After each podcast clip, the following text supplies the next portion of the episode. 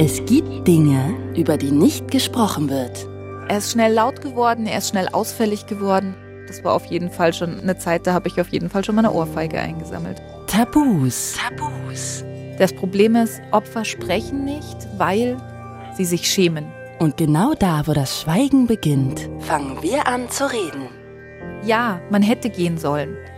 Aber die Problematik ist eigentlich die, warum müssen sich Frauen noch rechtfertigen? It's Fritz. It's Fritz. Tabulos. Sprechen, worüber man nicht spricht.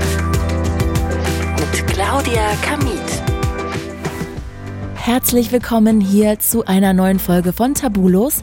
Jede Woche lade ich mir hier eine andere Person ins Studio ein, um über den Ausschnitt seines oder ihres Lebens zu reden, der sonst eher im Schatten liegt. Und an der Stelle lasst doch mal kurz zwei Sätze auf euch wirken. Jeden Tag versucht ein Mann seine Freundin umzubringen. Jeden dritten Tag vollendet er diesen Versuch. Es ist unfassbar, aber es ist wahr. Jeden dritten Tag stirbt eine Frau, weil ihr Partner oder Ex-Partner sie umbringt. Das zeigt jetzt eine aktuelle Auswertung des Bundeskriminalamts zum Thema Gewalt in der Partnerschaft. Leider reden nur sehr wenige darüber, oft natürlich aus Scham. Maria aus München wird aber gleich ausführlich mit mir darüber sprechen. Vor zehn Jahren wurde sie von ihrem damaligen Freund krankenhausreif geschlagen. Ich will natürlich gleich mal von ihr wissen, wann das angefangen hat, dass er sie geschlagen hat, wieso sie sich so lange nicht von ihm lösen konnte und ich möchte auch gleich wissen, was sie von diesen typischen Sprüchen hält wie, naja, selbst schuld, wenn du dich schlagen lässt, hätte es halt sofort gehen müssen. Also was macht so ein Spruch mit ihr? Hey Maria, ich freue mich sehr, dass du dir Zeit genommen hast. Ich freue mich, dass ich dabei sein darf. Du, das Bundeskriminalamt, das hat eine neue Kriminalstatistik rausgegeben und die besagt, dass die Gewaltübergriffe auf Frauen von ihren Partnern oder Ex-Partnern wieder gestiegen ist. Was machen diese Informationen, diese Zahlen mit dir? Was löst es bei dir aus, wenn du das hörst? Ja, wow, ist ähm, nach wie vor gruselig. Immer wieder eine Frau zu viel, definitiv. Besonders erschreckend sind die Zahlen für mich leider nicht mehr. Ich war selber jahrelang Opfer. Mir ist bewusst, wie viele Frauen da draußen auch Opfer sind. Mir hat man es selber nicht angesehen. Ich war nach außen immer die selbstbewusste, starke Frau. Und ja, ich denke, man kann halt oft nicht äh, hinter die Türen der Menschen schauen, ähm, in die Köpfe reinschauen. Und ich kann mir vorstellen, dass die Dunkelziffer da eben noch viel höher am Ende ist. Absolut, ja. Das ist noch eigentlich das am das, was am meisten daran traurig ist. Mhm. Wir können ja bei dir direkt mal einsteigen. Du warst 19, als du mhm. deinen Ex-Freund kennengelernt hast, der sich am Ende als ziemlich gewalttätig herausgestellt hat. Wie hast du ihn zuerst wahrgenommen? Also warum hast du dich in den verliebt? Was war so toll an dem? Ja, Mai, der konnte halt reden, ne? okay. Der konnte wirklich äh, sehr gut reden, wusste genau, was seine Frau sagen muss, damit sie sich wie die Prinzessin auf der Erbse fühlte. Ja, und da bin ich mit 19 wohl gut eingestiegen drauf. Wie alt war der jetzt zu dem Zeitpunkt? 20, also nicht viel älter als ich. Hm, okay. Und wie schmerzhaft ist das jetzt, wenn du an diese Zeit zurückdenkst? Ja, ich sag mal so, ich, auch wenn es hart klingt, ich sage immer, was einen nicht umbringt, macht einen nur stärker. Gut, zu ersterem hat bei mir vielleicht nicht so viel gefehlt, aber ja, es ist einfach mittlerweile ein Teil von mir, es ist ein Teil meiner Vergangenheit. Ohne diese wäre ich heute nicht da, wo ich jetzt bin. Ohne die wäre ich wahrscheinlich auch nicht so stark, wie ich heute bin. Ohne diese Vergangenheit hätte ich auch meine große Tochter nicht. Und von dem her, ähm, ja. Das heißt, ihr habt ein Kind zusammenbekommen damals? Ja. Richtig. Okay, ähm, kannst du kurz mal erzählen, wenn du dich jetzt zurückerinnerst, das ist ja über zehn Jahre her, Knapp wann, zehn Jahre her. wann fing das an mit der Gewalt? Ja, eigentlich relativ früh. Ich habe es nur nicht direkt erkannt. Also er war von Anfang an sehr, sehr eifersüchtig, sehr besitzergreifend. Ich dachte am Anfang immer noch, das hat romantischen Charakter. Er liebt mich halt so sehr, möchte, sich, möchte mich nur für sich. Aber ja, unterm Strich war das alles schon relativ krankhaft. Er hat sehr schnell angefangen, Verbote auszusprechen, meinen Kontakt zu gewissen Freunden zu unterbinden. Ich durfte an gewisse Stellen nicht laufen, ich durfte gewisse Sachen nicht anziehen. Was heißt, du durftest an gewisse Stellen nicht laufen? Ja, das war im Nachhinein gesehen ganz witzig. Ich durfte in der Stadt, in der wir gewohnt haben, nur bis zu einem gewissen Geschäft laufen und nicht weiter in die Fußgängerzone hinein, weil in diesem Geschäft wohl jemand gearbeitet hätte, der mich gut finden würde. Ja, was? Das, ja, waren so Kleinigkeiten. Im Nachhinein lacht man drüber, weil es wirklich absurd ist. Aber tatsächlich war das mein Alltag, ja. Aber hätte er denn mitbekommen, wenn du weitergelaufen wärst? Vermutlich nicht. Ähm, ich bin's auch das eine oder andere Mal, aber ich muss sagen, meine Angst war immer groß. Ich auch selbst vor den extremen Gewalttaten hatte er eine wahnsinnig äh, starke, ja, ich weiß gar nicht, wie man das ausdrücken soll. Ähm, ja, ich habe mich immer schon sehr untergebuttert gefühlt und hatte schon immer eine gewisse Angst auch in Bezug auf seine Reaktionen. Inwiefern? Weil der anfangs sofort geschrien hat immer, oder? Ja, er ist schnell laut geworden, er ist schnell ausfällig geworden, also jetzt in Form von Kraftausdrücken. Er ist auch, allein schon seine Blicke waren teilweise sehr beängstigend. Er hat schnell stärker zugegriffen oder auch mal geschubst. Das ging leider sehr, sehr schnell, ja. Mhm. Und wie ging das dann los? Also wann war der Moment, dass er das erste Mal die Hand erhoben hat und dich geschlagen hat? Ah, das war tatsächlich relativ früh der Fall. Ähm, ich weiß noch eine Situation. Ich habe ähm, damals in Köln gewohnt, habe daneben meine Ausbildung ein bisschen gejobbt in, in einem guten Restaurant. Mhm. Da hatte er mich dann mal besucht. Ich hatte zu allen Kollegen ein super Verhältnis dort. Und da hat er gesehen, dass ich einem Kollegen zur Begrüßung Küsschen links, Küsschen rechts gegeben habe. Was ja normal ist. Sollte man meinen. Ja. War auch mein Denken damals. Ähm, ja, für ihn nicht, für ihn ein absolutes No-Go. Das hat zum extremen Streit geführt und ich bin mir nicht mehr sicher, ob es das das erste Mal war, aber das war auf jeden Fall schon eine Zeit, da habe ich auf jeden Fall schon mal eine Ohrfeige eingesammelt. Aber nicht da, wo du gearbeitet hast, sondern zu Hause nee, dann? zu Hause dann und immer im Eck, damit es keiner sieht, weil nach außen hin war er ja der ja, tolle, liebevolle Freund. Ne? Und sag mal, was waren das für Gedanken, die dir durch den Kopf geschossen sind, nachdem du vielleicht da das erste Mal die Backpfeife kassiert hast? Ah, das war schon heftig für mich, ähm, weil ich, wie gesagt, an sich eigentlich ein relativ starker Mensch bin und ja, ich wollte auch immer wieder meine Konsequenzen daraus ziehen. Ja, er konnte aber, wie gesagt, sehr gut reden. Ich habe mich irgendwie immer wieder um den Finger wickeln lassen, habe mir Versprechungen geben lassen und ja, wollte auch irgendwo den Schein wahren. Es gab ein paar Personen in meiner Familie, die waren vom Anfang an nicht so begeistert von ihm. Ich habe ihn immer gut geredet und ich wollte mir dann natürlich nicht eingestehen oder den anderen, dass sie vielleicht mhm. recht hätten und habe ihn dann immer ein besseres Licht gestellt, als er eigentlich verdient hätte. Hatten die denn vermutet, hatten die denn vermutet, dass er aggressiv ist? Das vielleicht nicht unbedingt, aber sie hatten, glaube ich, vermutet, dass er, klingt blöd, aber jetzt nicht unbedingt mir gewachsen war. Also jetzt. Okay, menschlich. Ja, menschlich so ein bisschen. Mhm. Genau.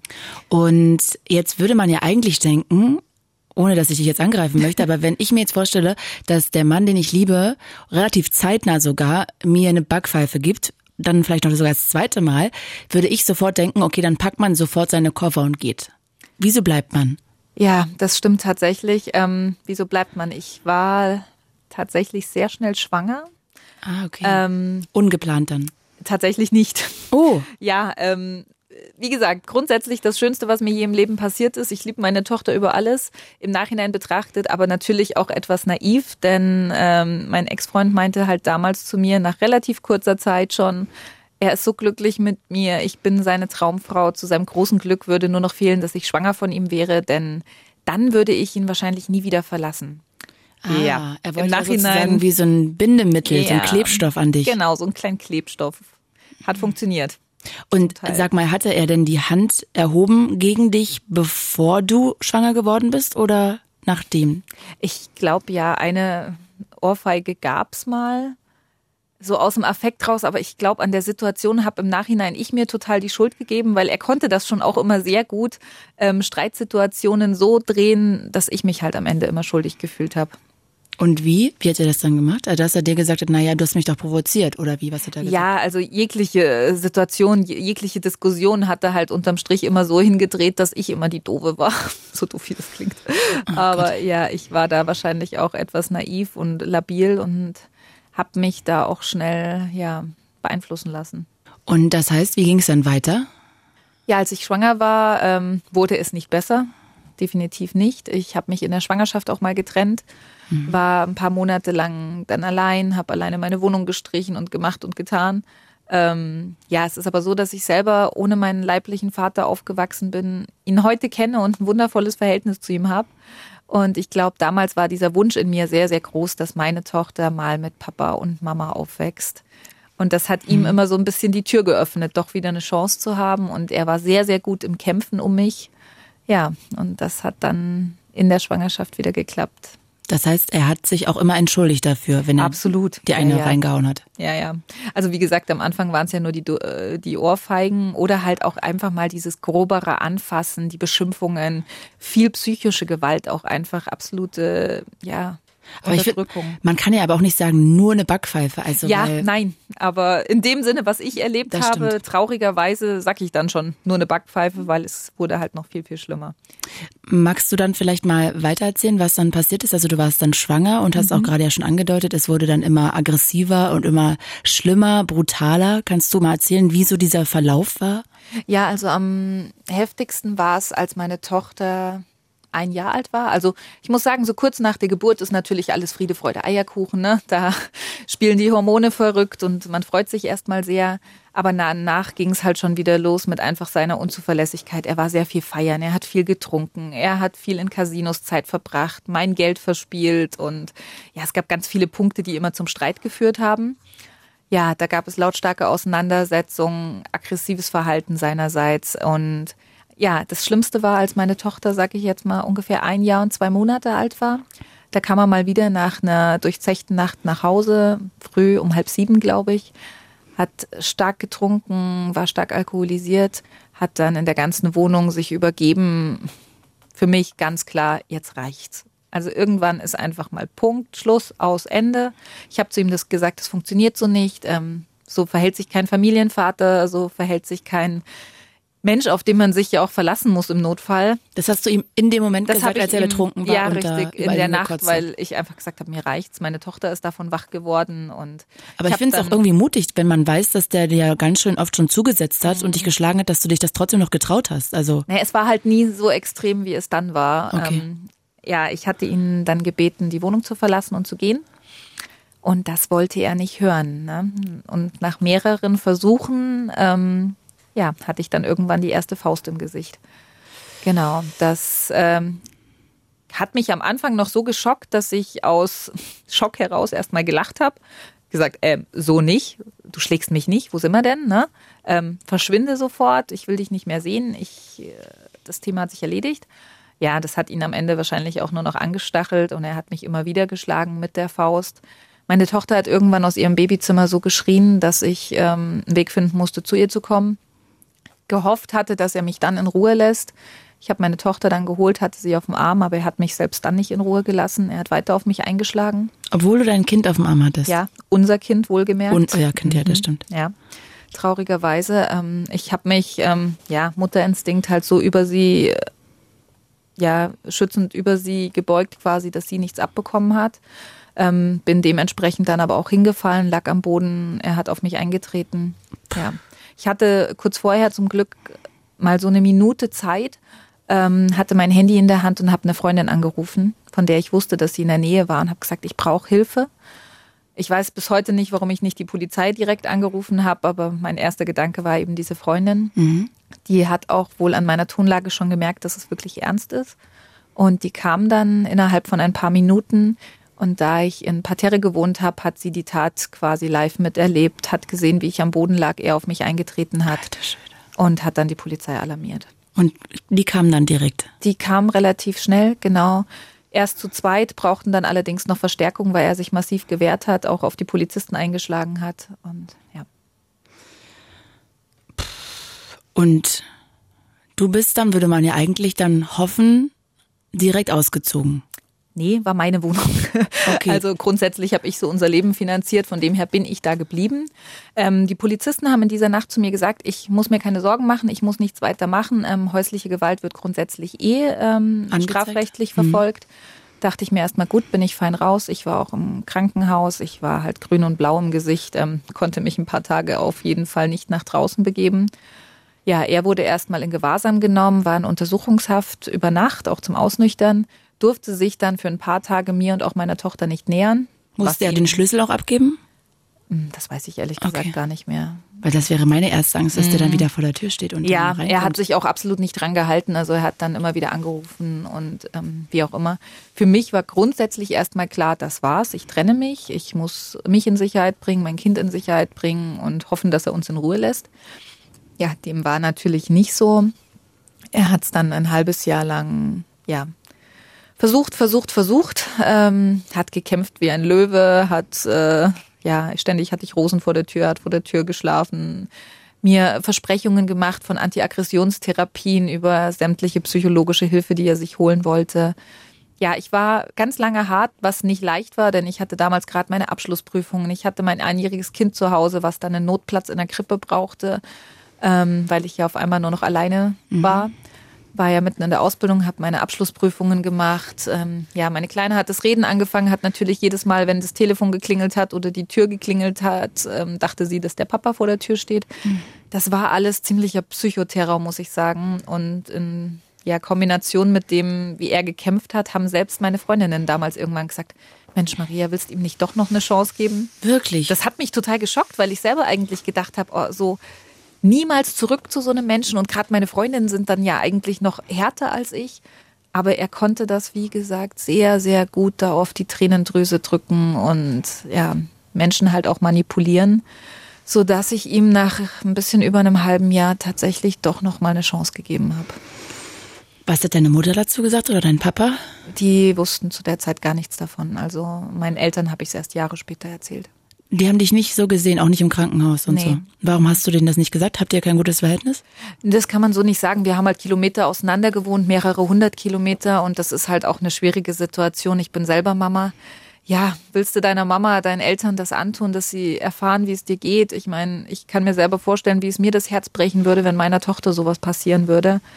Und ja, ich war schon immer so ein Mensch irgendwie, wollte keinen anderen belasten, wollte irgendwie, ja, selbst mit mir klarkommen. Und ich hatte sehr tolle Freundinnen zu der Zeit, die mich wirklich sehr unterstützt haben. Ja, und in meiner Rolle als Mama und ich habe, wie gesagt, gearbeitet, Ausbildung, ich war auch einfach, ähm, ich hatte gar nicht so viel Zeit darüber nachzudenken. Aber würde man gerade, wenn man Mama ist, nicht auch irgendwie aus der anderen Sicht heraus argumentieren und sagen, also wenn deiner Tochter das passieren würde, würdest du es doch wissen wollen? Absolut, ja. Aber ich glaube, wie gesagt, bei uns ist die Basis eine andere. Okay. Ja. Okay, also seid ihr wieder zusammengekommen, nachdem er ja. dich geschlagen hatte, krankenhausreif geschlagen hatte. Ja. Und er ist dann auch wieder direkt eingezogen oder wart ihr nur wieder zusammen? Nee, er ist dann eigentlich quasi auch schon wieder eingezogen. Also das quasi ähm, wieder auf zurückgespult geklickt und ähm, ja, dann war er wieder da. Und wie lange hat dann dieser Frieden gehalten? Ach, Frieden kann man das fast nicht nennen. Ich meine, ich muss sagen, ich habe relativ schnell festgestellt, dass meine Gefühle nicht mehr die gleichen waren. Ähm, diesen Mensch lieben, das ging gar nicht mehr. Das war wirklich so dieses Grund, dieser Grundwunsch von mir einfach, diese heile Welt. Ich hätte so gern gehabt, dass meine Tochter eben mit Vater und Mama aufwächst. Mhm. Ähm, ja, daran habe ich einfach viel zu lang festgehalten. Wir hatten dann noch eine Zeit, die war gut. Es war immer so ein Auf und Ab, gut, schlecht. Es waren keine Aggress also keine massiven äh, Gewaltausbrüche am Anfang mehr da.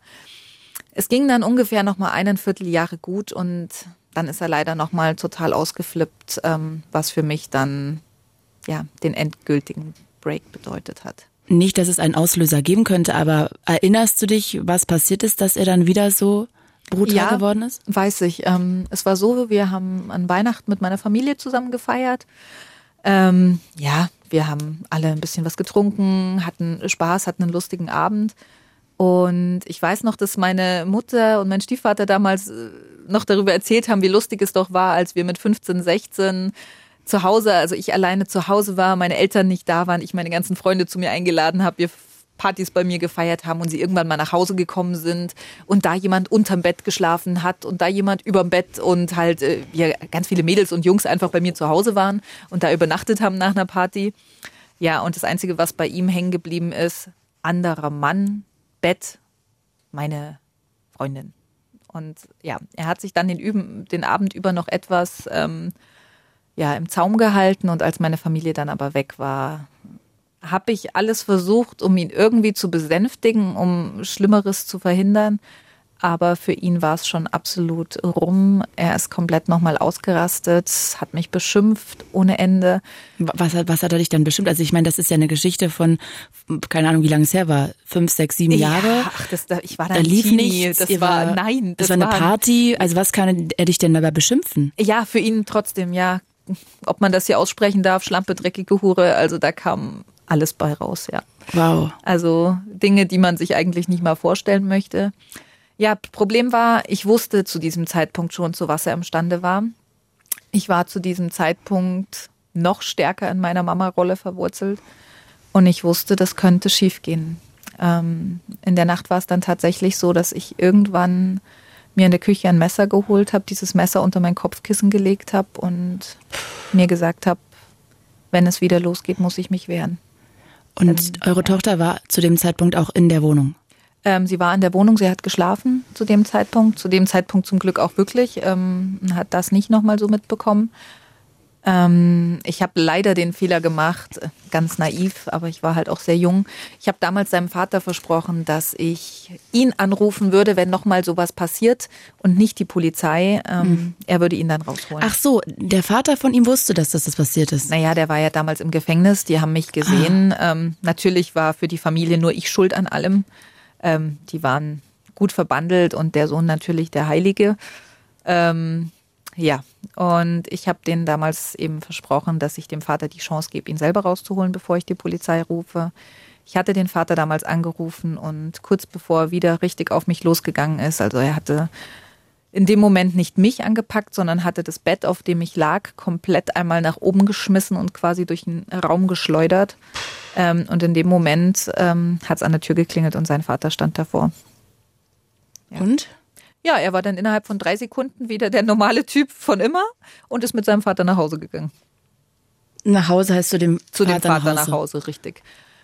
Und ab dem Zeitpunkt war für mich glasklar, es gibt kein Zurück mehr. Also das heißt, in dieser Situation hat er dich noch nicht angegriffen gehabt, weil der Vater vorher quasi. Nee, vorher nur geschubst und angeschrien und angebrüllt und äh, genau. Und das Bett einmal durch ja, die Gegend gepfeffert. Richtig, auf dem ich halt lag.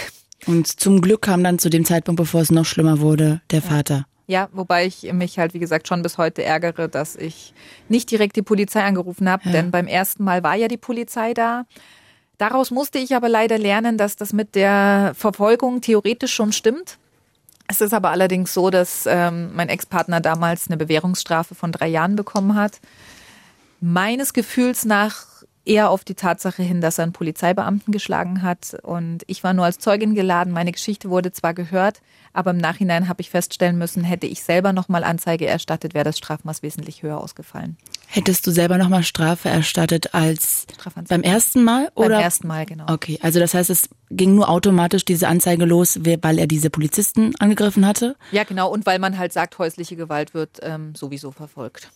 Okay, aber dann müsste das doch auch gleich eine Anzeige gewesen sein, oder ja, ja, nicht? Genau, und es gab ja eben auch äh, die Gerichtsverhandlung, aber bei der Gerichtsverhandlung hatte ich halt eben das Gefühl, dass es mehr um die ähm, Beamtenbeleidigung und eben die, äh, okay. den Widerstand gegen die Staatsgewalt ging, als um ja. Und du hast dir gewünscht oder hättest eigentlich im Nachhinein ihn sozusagen beim zweiten Mal nochmal anzeigen müssen. Also erst die Polizei rufen und Fall. dann anzeigen. Ich hätte mir, mir, gewünscht, dass ich ihn schon beim ersten Mal angezeigt hätte, weil dann eben das Strafmaß schon viel höher ah, ausgefallen okay. wäre. Da wäre er nicht mit drei Jahren Bewährung davon gekommen. Und ja, dann am beim zweiten Mal als äh, Wiederholungstäter, ähm, ja, da wären mit Sicherheit mal Konsequenzen auf ihn zugekommen, die er sonst einfach nie in seinem Leben wirklich erfahren hat. Wow, okay, krass. Und ja, das heißt, er war dann weg, kam er dann nochmal wieder, nochmal reumütig, hat sich nochmal entschuldigt? Ja, noch ganz, ganz lange. Also immer wieder und hat gekämpft und gebettelt wie ein Hund. Mhm. Klingt hart, aber ist so. Aber ab diesem Zeitpunkt hat das mit mir gar nichts mehr gemacht. Ab dieser Nacht war für mich so ganz klar, ich, mein Kind und niemand anderes. Und ähm, das ist das Einzige, was zählt. Sag mal, jetzt gibt's ja immer wieder Leute, die dann immer bei dieser Diskussion sehr schnell sagen, ja, also das ist ganz schlimm von dem Mann, aber eine Frau, die sich einmal schlagen lässt, die steigt dann sozusagen in dieses Spiel mit ein, dann ist immer einer, der schlägt und einer, der sich schlagen lässt. Was entgegnest du denn solchen Leuten, die solche Aussagen bringen?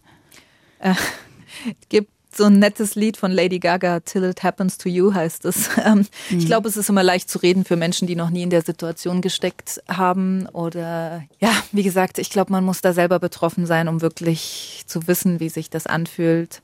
Das Problem ist, ähm, ja, solange solche Bilder nach außen dringen, solange Opfer, Betroffene genau sowas gesagt bekommen, wie soll was passieren? Ne?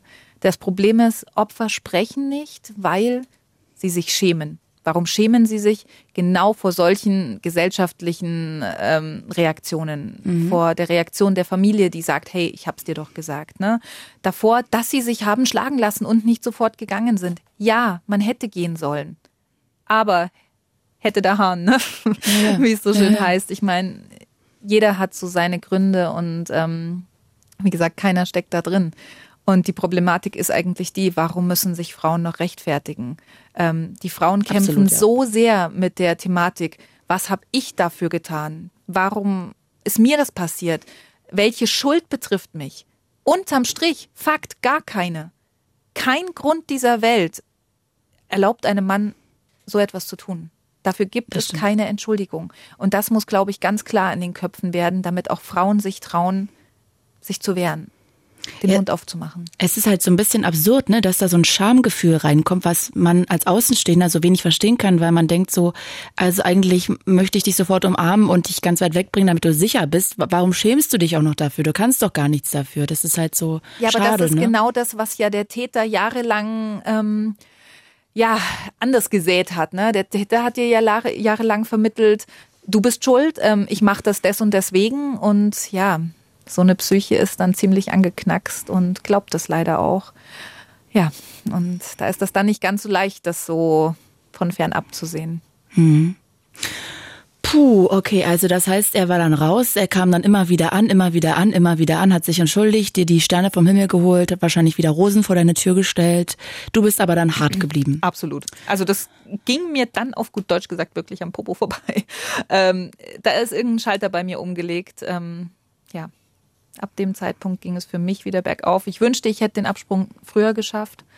Habe ich aber nicht. Ich habe aber im Nachhinein das Beste draus gemacht, denke ich. Jetzt hast du eigentlich das schon so ein bisschen beantwortet, aber wie war denn die Zeit nach der Trennung? Also war das komplette Erleichterung oder auch so ein bisschen, mh, hm, naja, er fehlt mir, mh, hm, jetzt sind wir doch keine heile Familie. Also welches Gefühl war danach da, nach der Trennung?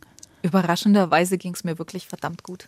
Mhm. Also es war auch ähm, jeder so ein bisschen geschockt, weil immer jeder erwartet hat, hat, ich brech bald zusammen, irgendwas müsste passieren, aber mir ging es tatsächlich lange Zeit wirklich, wirklich gut. Ich habe mich wahnsinnig befreit gefühlt.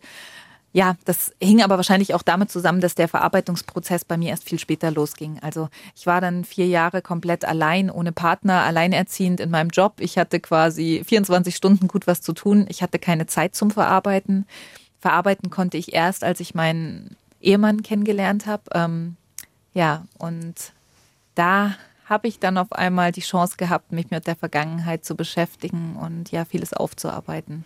Inwiefern? Ja, ich meine, er hat mir auf einmal Raum geschaffen, mich wieder mit mir selbst zu beschäftigen, mir Zeit für mich zu nehmen.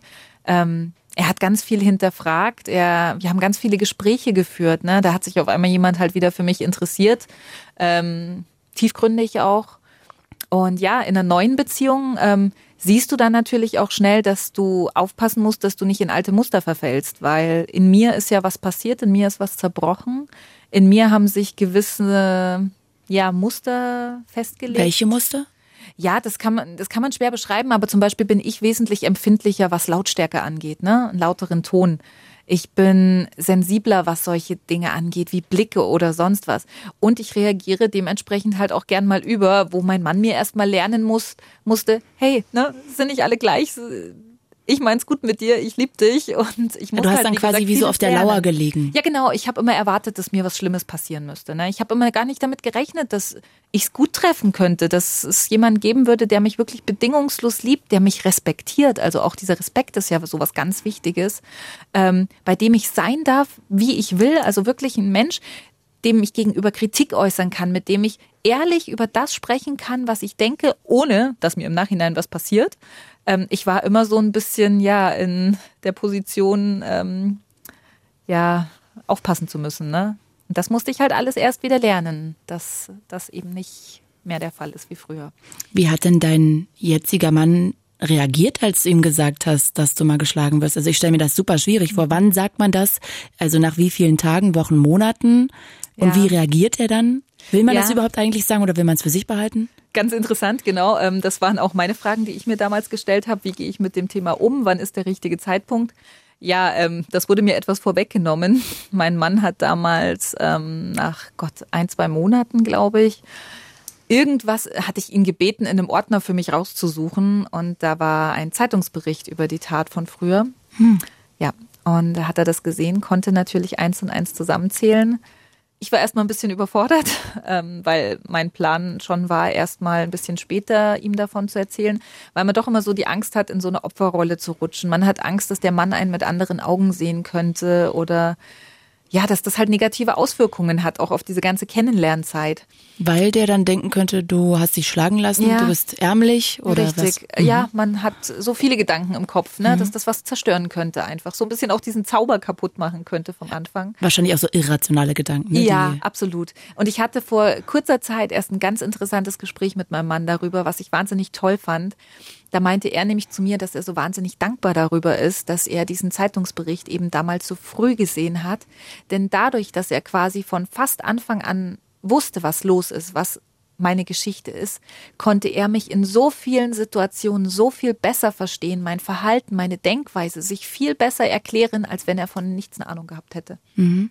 War es überhaupt eigentlich generell schwer für dich, dich wieder auf jemanden einzulassen oder war das eigentlich so mit dieser langen Zeit die du viel gearbeitet hast und die dann immer so verstrichen ist, ganz normal plötzlich? Nee, also es war schon grundsätzlich, also ich war nicht umsonst so lange allein, also es war schon etwas schwierig. Nicht mal unbedingt wegen mir, sondern eher wegen meinem Kind, weil ich mhm. immer gesagt habe, ich möchte nicht, dass mein Kind nochmal irgendeinen Mann kennenlernt, den es dann vielleicht wieder verliert, wenn es ihn gern hat.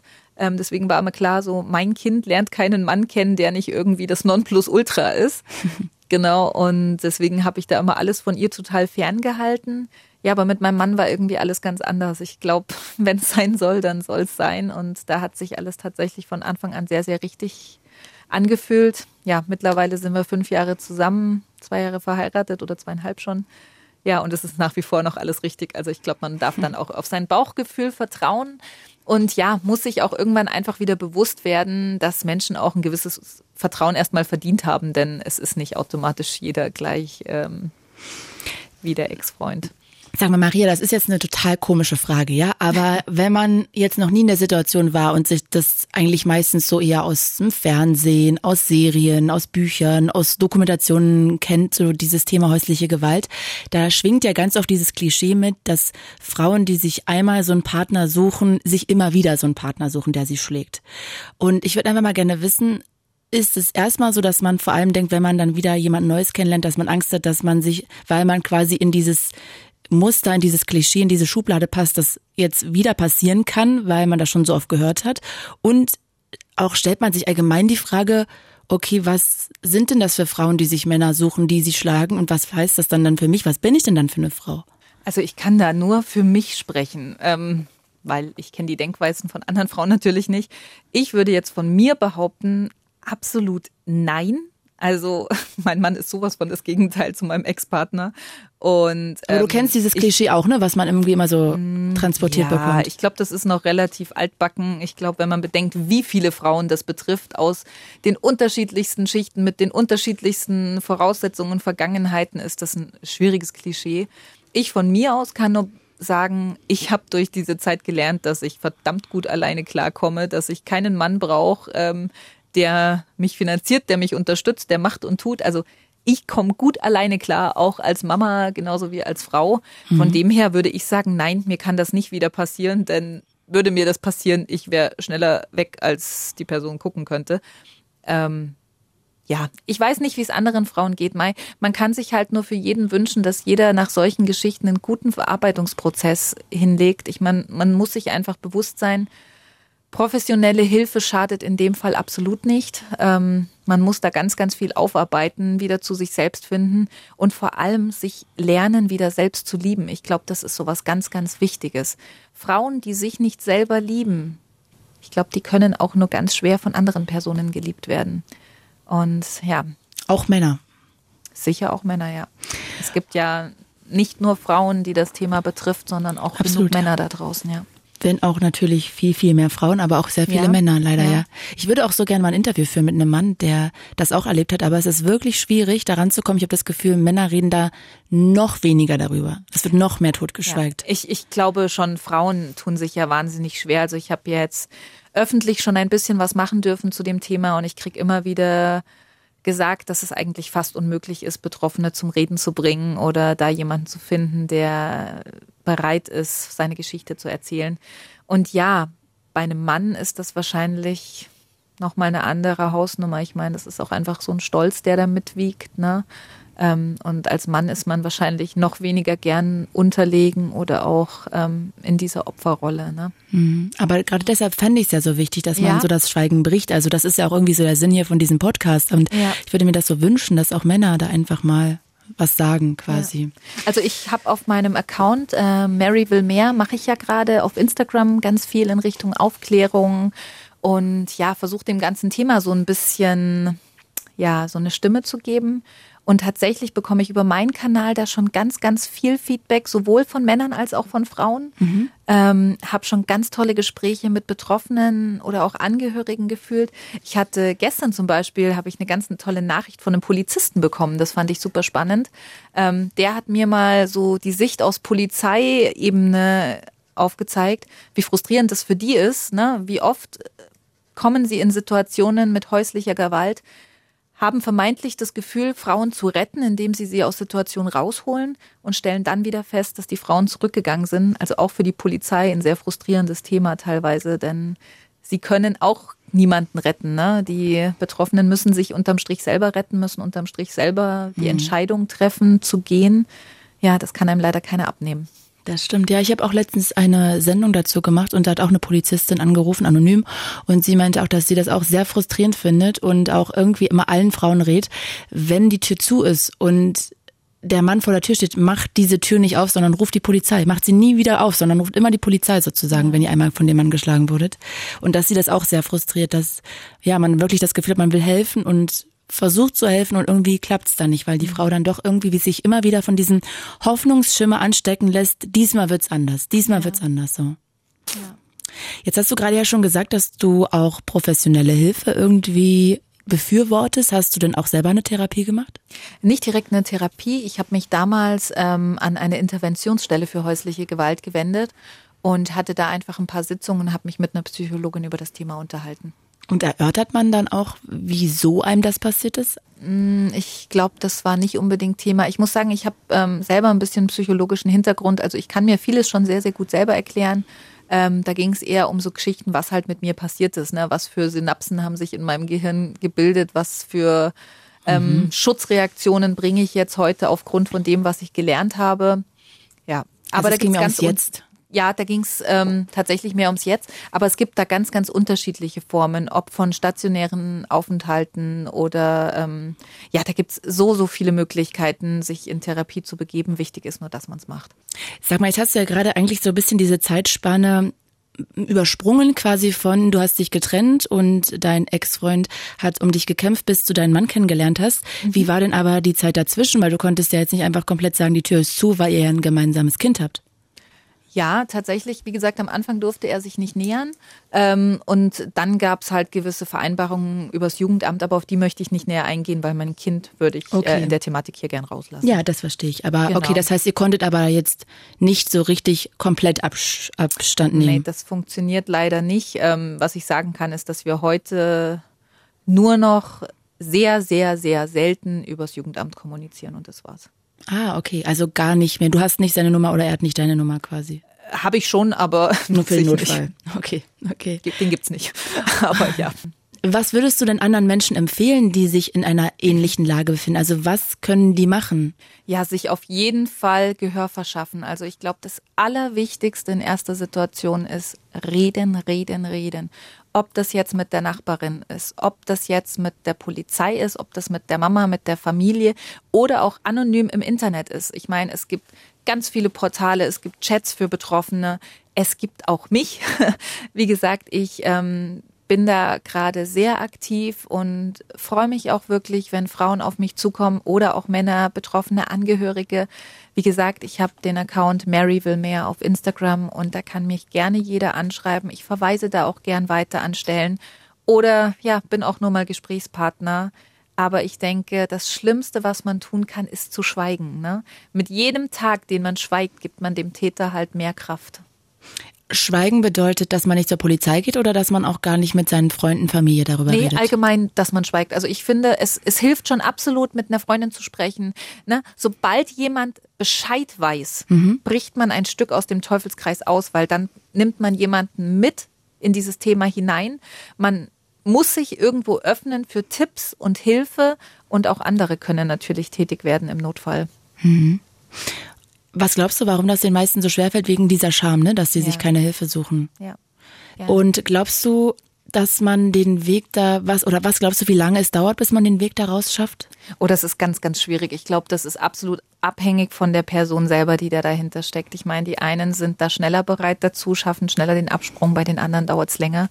Und leider gibt es wahrscheinlich auch sehr, sehr viele Frauen, die den Absprung nie schaffen. Was würdest du rückblickend sagen, so abschließend? Inwieweit hat sich das alles auf dein heutiges Leben ausgewirkt? Inwieweit hat dich diese Situation verändert, geschärft, gestärkt? Ja, ich bin heute nicht mehr der Mensch, der ich früher war. Ich bin heute sehr viel stärker, selbstbewusster. Ich kenne meinen Wert. Ich kann mittlerweile wieder in den Spiegel gucken. Ich mag, was ich sehe. Ich ähm, empfinde wieder sowas wie Selbstliebe für mich kann dementsprechend wahrscheinlich auch ganz anders Liebe geben. Und ähm, ich bin ein Mensch, ich halte mich nicht an den negativen Dingen fest. Ich versuche meiner Geschichte jetzt einen Sinn zu geben. Ich versuche das Ganze in eine positive Richtung zu lenken. Ich versuche mir zu sagen, das war nicht umsonst. Deswegen gehe ich raus, deswegen sage ich, hier bin ich, hier ist meine Geschichte und ähm, ihr da draußen seid nicht allein. Hm. Was für schöne Abschlussworte. Du klingst auch, wenn du darüber redest, als ob du da sehr großen Abstand zu hast. Ich kann jetzt nicht einschätzen, ob das Schutzmechanismus ist oder ob du das wirklich hinter dir gelassen hast, aber auf jeden Fall, dass du darüber auch eigentlich einfach erzählen kannst. Ja, mittlerweile tatsächlich. Das war natürlich ein Prozess, da braucht man sich nichts vormachen. Und auch mich wühlt das natürlich wieder auf. Ich würde lügen, wenn ich sagen würde, das ist nicht der Fall. Ich spreche im Moment sehr, sehr viel darüber, da das Interesse auch einfach da ist ja, ähm, auch ich träume mal schlecht oder ähm, ja, hab vielleicht mal nicht ganz so guten Tag. Aber unterm Strich geht es mir sehr, sehr gut da, wo ich heute bin. Und so ein Verarbeitungsprozess dauert auch, glaube ich, ein Stück weit ein Leben lang. Mhm. Mensch. Maria, ich danke dir sehr, dass du so offen darüber gesprochen hast und dass du dir Zeit genommen hast. Und ich finde echt toll, wie du diesen Weg gehst und auch vor allem noch anderen versuchst zu helfen. Danke, dass du dir Zeit genommen hast und danke, dass wir das Interview führen konnten, so ernst. Vielen, vielen lieben Dank dir. Und ja, ich hoffe, dass wir ganz viele Menschen da draußen erreichen. Das hoffe ich auch.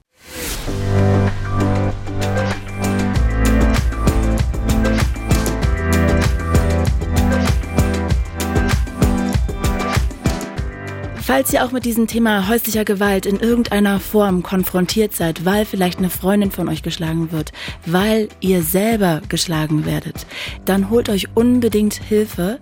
Entweder ihr ruft natürlich die Polizei, das geht immer, oder ihr könnt auch eine bestimmte Hotline wählen.